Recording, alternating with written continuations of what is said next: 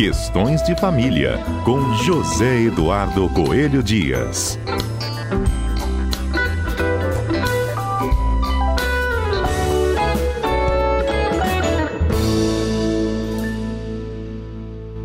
Olá, Zedu, bom dia para você.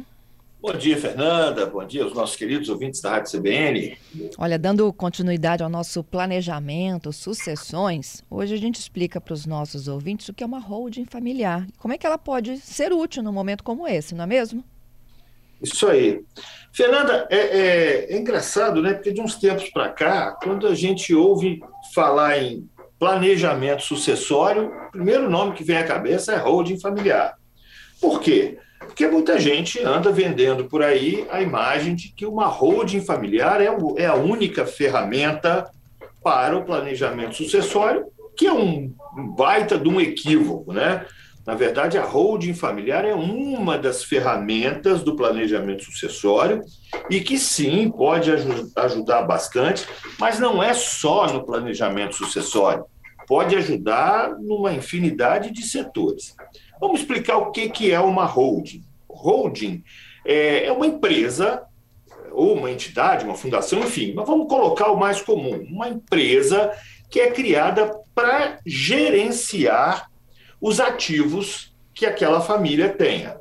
Vamos imaginar, olha, você tem uma empresa, você tem alguns imóveis, você tem dinheiro, enfim, você tem um monte de ativos espalhados, esparsos, tá? O que, que você faz? Você cria uma empresa e transfere para aquela empresa a propriedade desses ativos.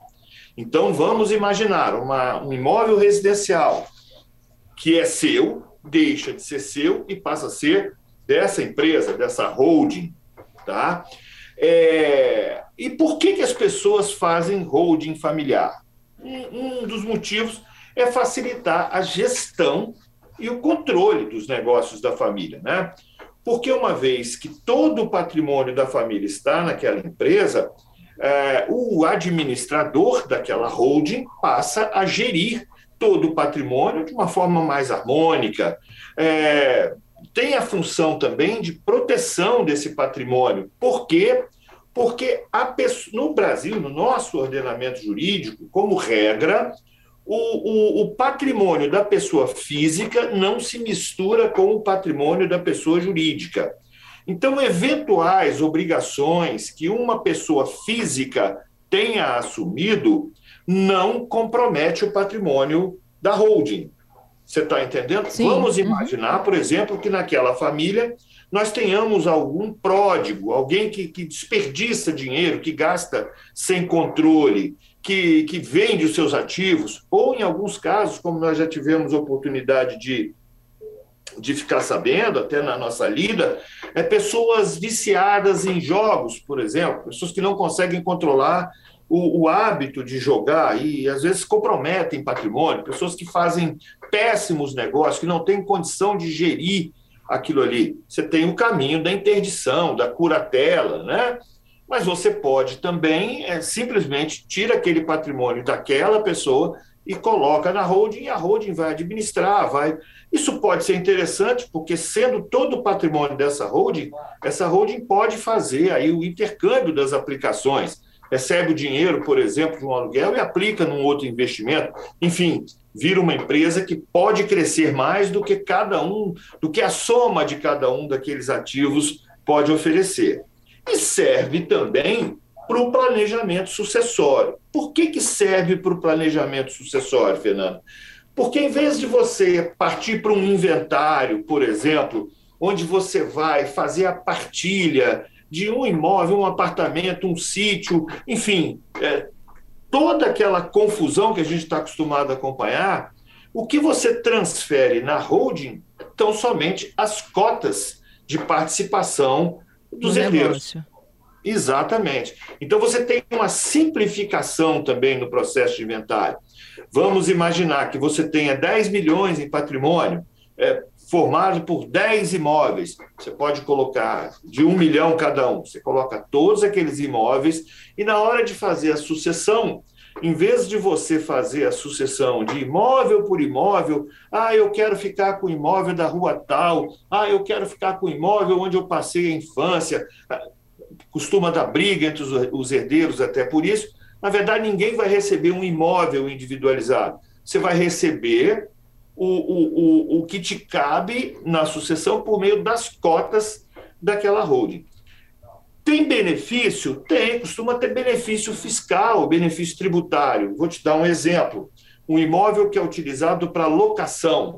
Se está em nome de uma pessoa física, aquela pessoa física vai ser tributada tudo que ela receber como pessoa física no imposto de renda, e isso vai ter um custo aí em torno de 27,5%, né? Já quando você fala da tributação da pessoa jurídica, essa, tribu essa tributação é, tem uma variedade de regimes, né? Cada caso é um caso, mas normalmente ela é muito mais baixa do que a tributação do, do, do imposto de renda da pessoa física, e você pode receber aqueles valores, ou parte daqueles valores, como participação nos lucros daquela pessoa jurídica que ainda não tem tributação no nosso país. E é uma das, e é uma das, das, da, da, das consequências que fazem com que muitas famílias sigam para uma road. É a questão tributária também, né, Zedu? Sim, mas não pode ter ilusão. Não é achar que quem está numa road não vai pagar imposto. Existe sim tributação. Ah, é, é melhor ou pior do que a tributação da pessoa física?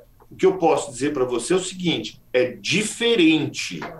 Porque, veja bem, Fernando, você, como pessoa física, você pode fazer o seu imposto de renda sem precisar de pagar um contador, não é verdade? Sim. Você paga porque é conveniente, é interessante, porque a sua cabeça está em outras, em outras paragens e tal. Numa, numa road, que é uma empresa, você tem que ter um contador, tem que fazer os balanços, tem que fazer todo aquele sistema de contabilidade. Aí é hora de você pensar: será que o custo da, da, da gestão da holding é mais barato ou, me, ou mais caro do que o custo da gestão particular? E aí você tem eventuais empregados que você tem que ter, contadores e tal, soma os impostos e tal cada caso é um caso. Essa coisa que, tem, que o povo tem feito por aí é, de, de vender holding no atacado, isso me causa calafrio, tá? Por quê? Porque cada empresa tem, cada família tem uma característica diferente, os membros daquela família.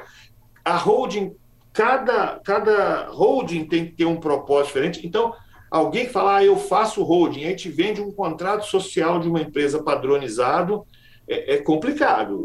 Isso para se fazer um planejamento sucessório, é, nós temos sim que levar em consideração os benefícios da holding, mas nós não podemos cair naquele lugar comum de achar que a holding é a solução de todos os problemas da sucessão e que a holding é sempre mais barata do que. Não é bem assim que funciona, tá? Ótimo, é bom esse alerta. Zedu, e uh, quem uh, faz a opção né, por constituir uma hold também, ele já está ali é, praticamente fazendo o seu testamento em vida, não? Já dividindo ali tudo que ele imagina em vida? É, é ele deixa de ser dono, né? Na verdade, a empresa passa a ser dona de tudo. A empresa é a dona. Mas esse é, é, patriarca, né? normalmente a gente chama de patriarca porque, porque culturalmente é um homem que, gere o, que gera o patrimônio na estrutura, principalmente das famílias é, com mais tempo, né? É, que antigamente era assim, né, Fernando? Era o homem que, que tinha o patrimônio e a mulher cuidava. Hoje não, hoje a gente sabe que o mundo é completamente diferente, não tem mais essa coisa do homem ter que ganhar mais do que a mulher, muito pelo contrário, a luta tem sido exatamente por uma equiparação, mas nós estamos cansados de ver casos aí em que o oposto acontece, em que a mulher é que realmente faz a, o sustento da família, enfim. Mas o, o, o fundador da, da, do patrimônio da família, ele deve, conhecendo como conhece melhor do que ninguém a família, deve fazer as opções. E aí ele pode fazer os dois. Olha só que interessante, Fernando. Eu posso montar uma holding e deixar em testamento uma distribuição de cotas diferente daquela das minhas cotas, das cotas das quais eu sou proprietário. Eu posso fazer um testamento e dizer o seguinte: olha, metade das minhas cotas, ou seja, metade da minha parte disponível na herança, eu quero que vá para A ou para B, e a outra metade necessariamente vai para a sucessão legítima. Eu posso prever essa distribuição em contrato social? Pode prever no contrato social. Mas eu posso ter um testamento paralelo a uma holding, mesmo que o meu único patrimônio seja cotas da holding? Sim, pode, você pode fazer isso. Então, é como eu sempre falo, Fernanda, holding é uma das ferramentas do planejamento sucessório, mas não é a única. É isso. Bom, essas são as nossas dicas de hoje, né? Começando a semana e aguardando também por mais sugestões dos nossos ouvintes. E a dica mesmo é a seguinte, Fernanda: lembrar que, que a sua hipótese específica, a sua constituição familiar, o seu tipo de família, o seu tipo de patrimônio não é igual ao tipo de patrimônio e ao tipo de constituição familiar do seu vizinho. Então, muitas vezes o que serviu para o seu vizinho pode ser a sua ruína. Cada caso é um caso e tem que ser analisado com muito cuidado, muito carinho, sempre por uma equipe especialista. Por que equipe, Fernanda? Porque às vezes eu vou ter que chamar o advogado de sucessões, o advogado de família, geralmente é um só, mas eu vou ter que colocar o tributarista, o contador, enfim, pode ser uma equipe para analisar o seu patrimônio e ver qual é o melhor caminho para o seu planejamento sucessório. É isso, Zedu, muito obrigada, viu, pela super dica de hoje. Até a segunda que vem. Se Deus quiser, estaremos aqui de volta, eh, tentando jogar um pouco de luz aí nesses assuntos que são tão interessantes, né? Até a próxima, hein? Até a próxima.